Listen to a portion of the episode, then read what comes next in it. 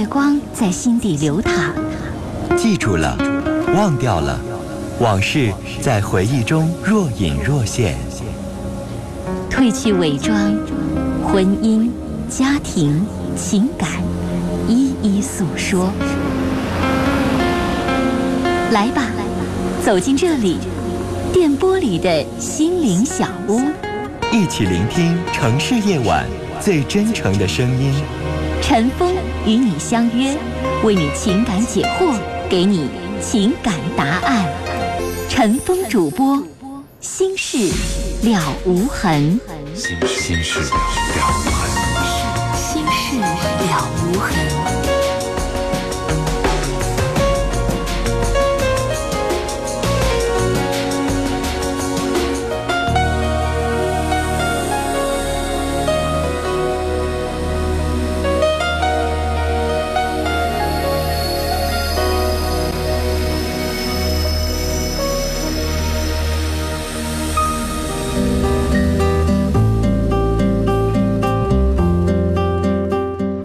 晚上好，您这里正在收听的是《新事了无痕》节目，我是主持人陈峰。今晚的导播呢是佳龙。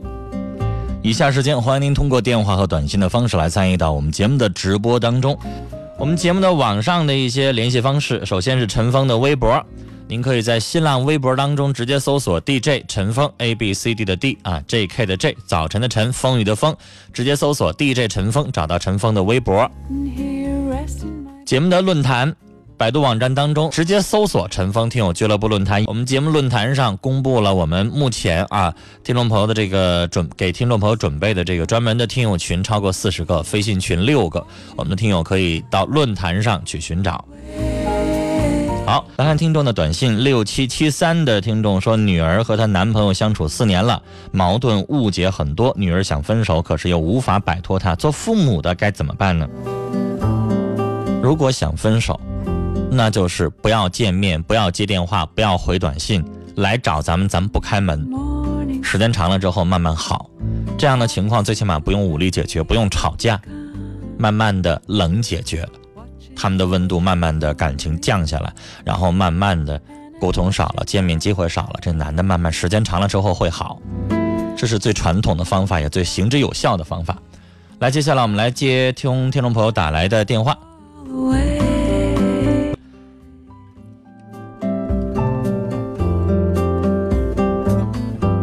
来接通一下四号线的电话。您好，女士，你好，您好，您说。嗯，我想说三件事。嗯，这么多。嗯，就是这是这几天发生的事情。嗯。我和我丈夫呢，今年三十一岁，有一个八个月的女儿。嗯。我丈夫有一个亲妹妹，她住在我家。那晚上我丈夫洗完澡，他因为孩子闹，就上他小妹那屋去住了。嗯，他也没穿裤衩子，也没盖被，嗯，我们就闭灯都睡了。九点以后呢，他妹妹回来了，因为我经常回娘家，所以他根本就不知道我在家还是不在家。嗯，他回来后呢，也没打灯，呃，到他那个屋里头就脱的只剩下一个三角裤衩子了。亲妹妹吗？对，亲。他妹妹多大年纪了？二十九。嗯。嗯，他贴着他哥的那个屁股，然后就躺下了。嗯，我我等了老半天，也也没看见我丈夫过来，然后我就到他那个屋，嗯里头我就推了推他说，我说你快起来，上那屋睡去。嗯，完他小妹儿完就起来了，他跟我说，嗯，让他搁这睡吧，别招呼他了，我躺边上就行了。嗯，气得我一宿没睡。我想也不是小孩儿，三十来岁的大姑娘了，她也没有嫁人。就是亲哥哥，他也不应该只穿个三角裤衩子，和那个光屁股的哥哥躺在一个床上吧？正常的情况下不是应该回避的吗？我就感觉这事儿挺奇怪的。第二天我和我丈夫说，我让他搬出去，我丈夫不同意。好，这是你是这种事儿，你先只发信一次吧？对。嗯，这事儿是奇怪，像你说的，让我看着了，我也不舒服。嗯。嗯，但是我我不敢确定说他们俩里边有什么事儿，这不能说，不不敢确定。你说有没有家里边条件差，好像不忌讳什么的？这一宿你发现他们俩有什么问题吗？有什么动静吗？我给他叫回来了。啊，就是女士，你可能觉得他们俩应该不至于有什么脏的关系，但是可能就是有点不忌讳，有点过分了，是吧？嗯嗯亲哥哥这样做也不太好，啊，嗯所以女士，你的心里边的顾虑我理解。既然你给他叫过来了，问题没发生什么，就是这事儿就算了。但以后观察观察吧。嗯，如果他要跟他妹妹有什么乱七八糟的事儿的话，不会这么坦然的躺在一张床上。然后呢，如果他跟他妹妹真有什么事儿的话，女士以后从一些细节当中，我认为你还是能发现一些蛛丝马迹的。以后可以留意，但这件事情没有办法判断说他们俩有啥事儿，嗯是不是？嗯，我你接着说再说，嗯嗯，再说就是第二件，和我丈夫又聊一聊我们夫妻生活的事情。嗯我和我丈夫呢结婚就六年了，但是就是在那方面吧，他总是像不得不应付，不得不去应付我一样。嗯，我怀孕还有及产后两个月的时时间，经整整一年都没有一次夫妻生活。他有空就出去溜达，他从来不陪我，和我也没有什么话说。在家的时候，他就说啊，闹心、郁闷，啊，又没食欲的。完了呢，我就提出来跟他说，我说你是不是有病啊？要不要到医院去看看呢？他说，啊，我没有病，我就是跟你没意思，你像个木头似的。完了，我就说，我说那你跟谁有意思啊？他说，你说啥呢？完了呢，就过了一会儿，完了他又他又他又说我说我，啊，我又这个不行，又那个不行，说我说话伤他自尊，说我也不听他的，我搁家里头又像拔行了什么的，嗯、来人待客呢也不够圆滑，说对我一半是敬，一半就是恨的，他对我妈呢就是一个字儿恨。我问他为什么，嗯，他说就是因为儿子没了，就是以前几年前吧，因为有一个孩子，那个，因为我没我没有及时到医院嘛，嗯，就是没有了，他就恨我。那你是，这是几年前的事儿了，这是三年前的事儿，你你就流产了呗？还是孩子已经出生了以后去世的？对出生以后去世的？对，咋去世的？嗯电话突然断掉了，请我们导播联系一下啊，看看这个电话是不是还在畅通的状态。畅通的状态掉线，但是如果要是关机的状态，说明没电了，我们就没有办法联系了。刚才女士您讲的事情当中有很多的疑点，很多需要我去问的地方。孩子出生以后去世了，咋去世的？那你应该想办法再要一个孩子呀。我们来看短信，幺零二零的听众说：“我昨天又去游戏厅了，又输了很多钱。有钱的时候就想去，就像心里边有魔一样，还是我借的钱，怎么办呢？你能怎么办呢？恨你自己不争气吧打自己骂自己这时候没用，你自己管不住自己，别人也管不了你。九八七八的听众说：“我是中医院的医生小亮，正在值班，有您的陪伴很欣慰。”感谢尾号是零七九七的听众的祝福哈，他说希望陈峰和工作人员全家幸福，阖家欢聚的时候你们还在工作，很感谢，向节目工作人员致敬。零九八五的听众说，朋友给我介绍对象，当时留电话，但是两天一个没打，这是为什么呢？你是男的是女的？不管你是男的是女的，有的时候应该主动一下啊。四个三的听众说，生完孩子之后，自己的胸部小得可怜，总觉得自卑，感觉老公很嫌弃。男人如果爱一个人和这些有关系吗？怎么说呢？如果他爱你，碰巧你的胸部很大，男人会觉得像捡了宝一样。那女士，如果你之前不这样，现在突然这样，请教一下医生啊，然后呢再服用点什么样的食品能让您的胸部能够回来。来，刚才那女士的电话重新接进来了，严重的回收声音。那电话是好事多磨。好了，我们再来看其他听友的短信。幺零二零的听众说，in charge 姨家的弟弟管我借钱，我借给他了.他玩我，说我老婆和爸妈说了然后我们家让我姨父知道了，我弟离家了。你这话说的也前言不搭后语，都念不明白，没听懂.啥意思？借了他没还你啊？还是别人都不知道？还是怎么着啊？拿着这钱怎么着了？你把这短信发明白。三六四五的听众传情，于富娟，你在哪儿？在听节目吗？如果听到了，请你给我回个电话，我有事儿想问你。幺六四四的听众说，短婚未孕，中专学历，正在工作，三十岁，女朋友也三十岁，比我大一个月，她是本科干部编老师，她家里边不同意我们在一起，怎么办？我不知道您的工作是什么，学历上可能稍微你低一点，但如果工作相对来说不错的话，也算门当户对。二八二三二八的听众说，丈夫背叛了我，我为了孩子坚持了十年，现在孩子上高中了，我不想再坚持了。我现在离婚可以吗？会不会影响孩子的学习？那关键女士，你丈夫这十年一直都背叛吗？如果之前背叛了，如果现在已经改错了，不再在外边有女人了，那你我认为可以原谅。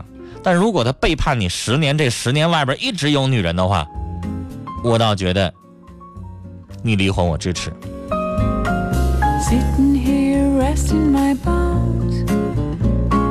幺零二零的听众补充了一条短信：我借他钱，原来他拿着钱去赌博去了。我认为这比吸吸毒还有吸引力呢。没想到他会拿这个钱这么去做。不知道你借了多少钱，你这钱是要不回来打水漂了。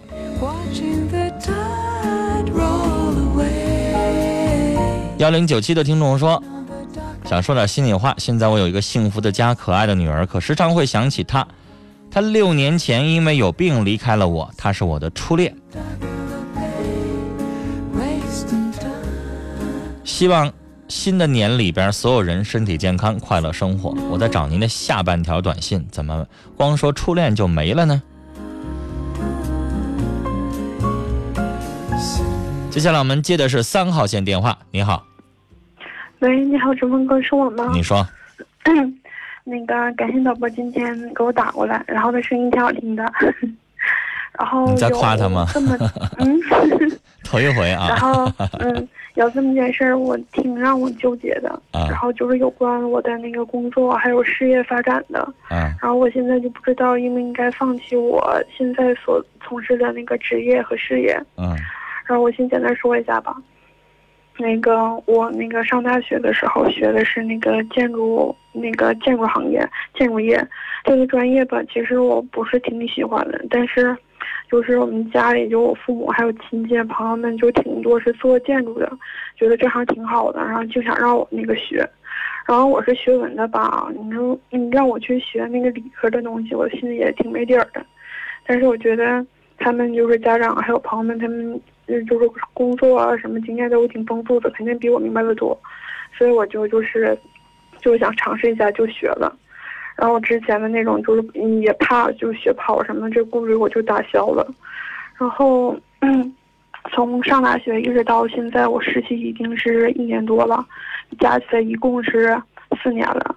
然后在这其中吧，我也就是尽全力的尽努，就是尽可能努力的去学习这个这个专业，然后就想让自己做到最好呗。毕竟我父母还有家人对我的期望都挺高的，然后我就努力的学什么的，一直就是就是从开始学一直到现在，我动摇过挺多次，就是觉得这个行业好像挺不适合我的。因为我尽全力的去学，但是就是最后达到的那种效果，并不是我预期。还有，我带我的那个工程师，还有我父母，就是预期，就是预期，就想让我达到的那种，就是那种目标。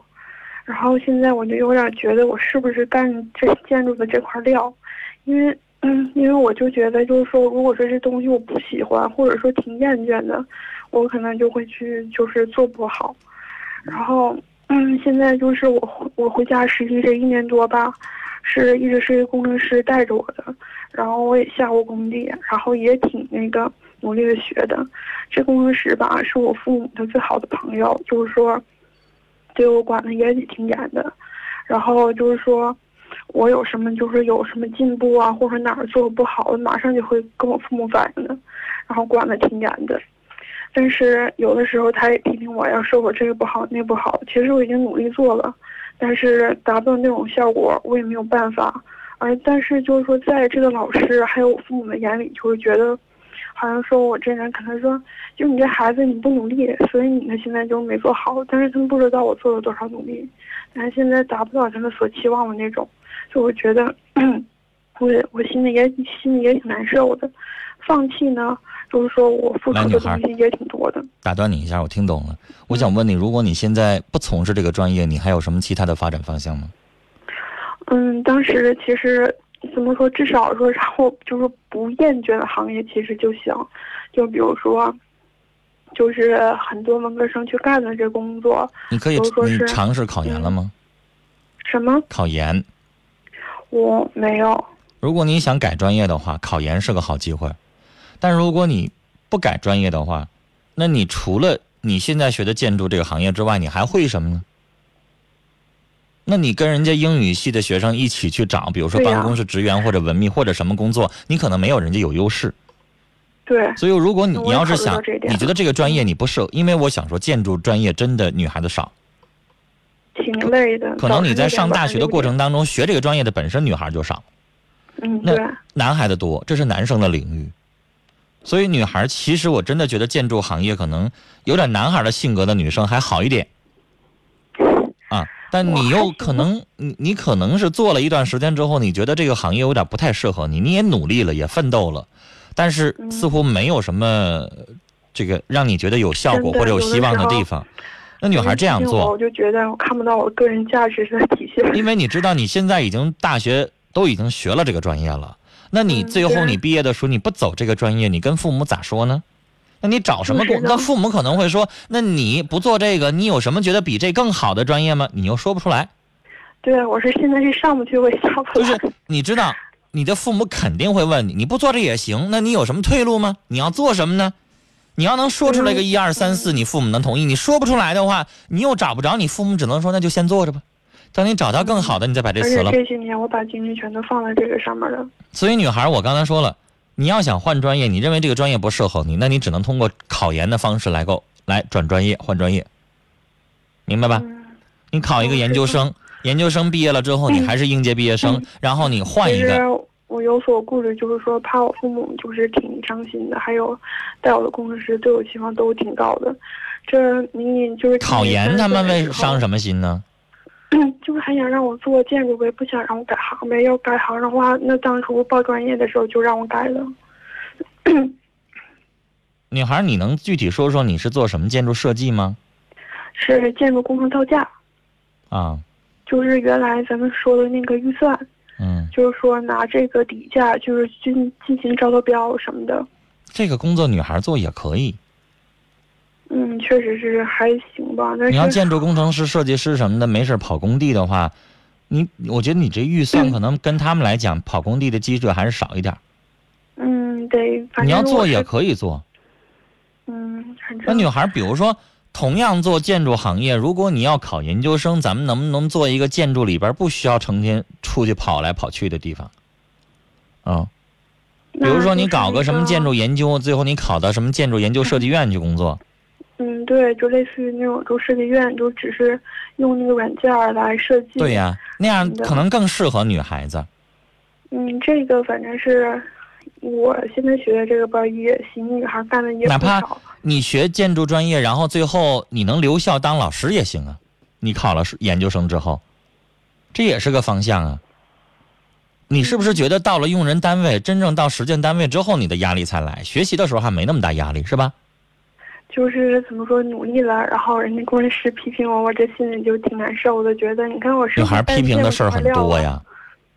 你知道批评的事儿很多，你知道，嗯就连我的导播我都挨个说过。嗯那举个例子，有的人人家同样工作，他能够正常的电话他能接进来，那有的人有电话他接不进来，他工作慢，那可能我也得说。嗯那我这个说不是针对他个人，嗯跟他个人没有关系。是因为他自己做事儿他有点笨，是吧？那那要是我的话，我要带他，我也得说呀。那我能不说吗？影响工作了。嗯，那你应该理解你的老师。师，他对你是恨铁不成钢，他是希望你能够早一点能够进入角色。那你这个对，这个阵痛是肯定有的。我当刚当主持人的时候也经常犯错呀，那是很正常的。但是如果你过来了就好了。女孩儿，我我第一次上节目的时候也紧张啊，也犯错呀。放评书的时候，这个一放出来半道儿没导带，忘了，这错都犯过。那女孩你做新的行业，这个你做什么行业都会有的。嗯。你现在实习多长时间了这东西我怎么就整不明白呢？心里挺自责的，觉得你说，哎，女孩儿，我我说了，如果你要已经在这个行业当中做了一年到两年了，时间很长了，你还是没别过来劲儿，那我想说，就举个例子，我们导播，那可能前一个礼拜、前两个礼拜他做起事儿来稍微慢一点儿，他可能学的慢一点但是我不相信他一个月、两个月之后他还那样。他如果一个月、两个月之后他还那样的话，那我得说他不适合了。就像你说的，可能不是这块料了。但女孩，你的工作不像我们导播接电话这么容易，那么容易入行，嗯那么容易上手。你的工作是建筑工程预算，我们导播在那偷着笑。那咱就比较比较，他接电话和你建筑工程预算哪个难呢？那确实是，就是你的工作不可能说是一个礼拜、两个礼拜就能上手，你的工作可能需要更长的时间。你给自己的时间，我认为不应该超过一年，半年左右吧。人家能熟能生巧，你应该也能。如果你一年了，你还没熟能生巧，女孩，那你真不是这块料。到那个时候呢，你不想换专业行，但是我说了，你可以去考研究生、硕士了之后，你考一个名校啊，考个名校稍微好一点的学校，然后呢，你有机会当个大学老师啦，进研究院所啦，做一些不需要你去做工程预算的这个 工作，因为可能女孩你的实际操作能力弱了一点儿，但是如果搞研究、画图什么的，应该问题不大。其实我父母也考虑到，就是说想为孩子选择好的专业，就是为了以后孩子的生活水平能够好一些。其实每个家长都是这么想的。嗯我这个行业吧，怎么说呢？最近这几年赚的挺多的，嗯 就是我那你就先还是继续试试吧。我也觉得一听你的建筑工程预算是一个挺，应该叫肥缺哈，好工作。我我家这底薪都是五千块钱，那你一个刚毕业的大学生找什么工作能底薪五千呢？而且是底薪呢？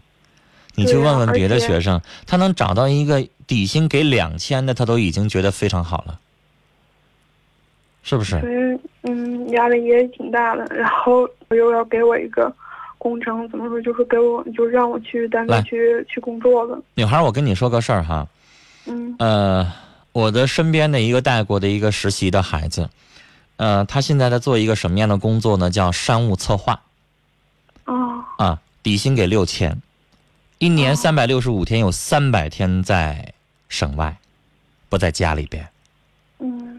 他需要做的是什么呢？就比如说你要开连锁商店或者连锁公司，他就专门给人家搞这个全套的这个店面的策划、统一的这种规划，他就给人实行，然后包括包括员工培训、领导的培训、干部的培训，这个企业观念的这个建立等等等等，完全走上正轨，他再上下一个地方去做这活儿。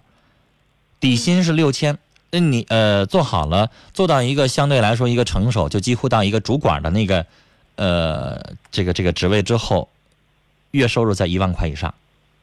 嗯，但我想告诉你，那比你累，比你压力大。啊我也听着也应该三百六十天，天天在。外地。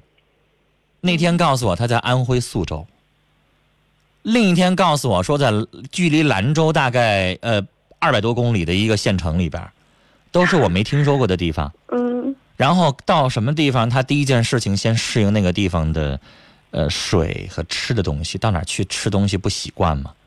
而且哦好像觉得走南闯北的千山万水都走了，没时间旅游，光旅没油，天天坐火车没有油，嗯，就是他比你辛苦，但为什么还愿意做呢？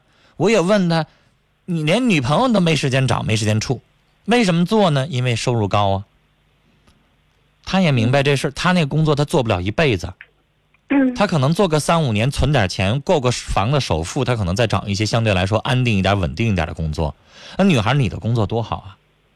你不需要哦三百六十天在在在外边。所以我想说的是，时间的关系，我跟你聊到这儿，女孩，你要说的，你要做的就是努力去适应这个工作。如果你真的不行，再去考虑做别的，或者是考研究生啊。聊到这儿，接下来是广告信息，回来继续来收听我们的节目内容。